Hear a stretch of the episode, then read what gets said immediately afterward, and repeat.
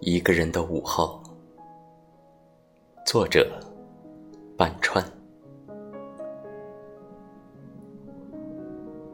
喜欢一个人的午后，任动漫电影的声音响着，捧起一本温柔有趣的书，恬静的读，美好的句子都摘抄下来，供随时翻阅。悠远的音乐。悠远又近的风儿，一起随着思绪飘散。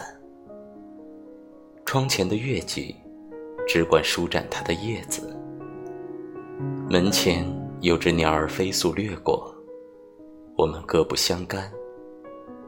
时光恬淡的静默着。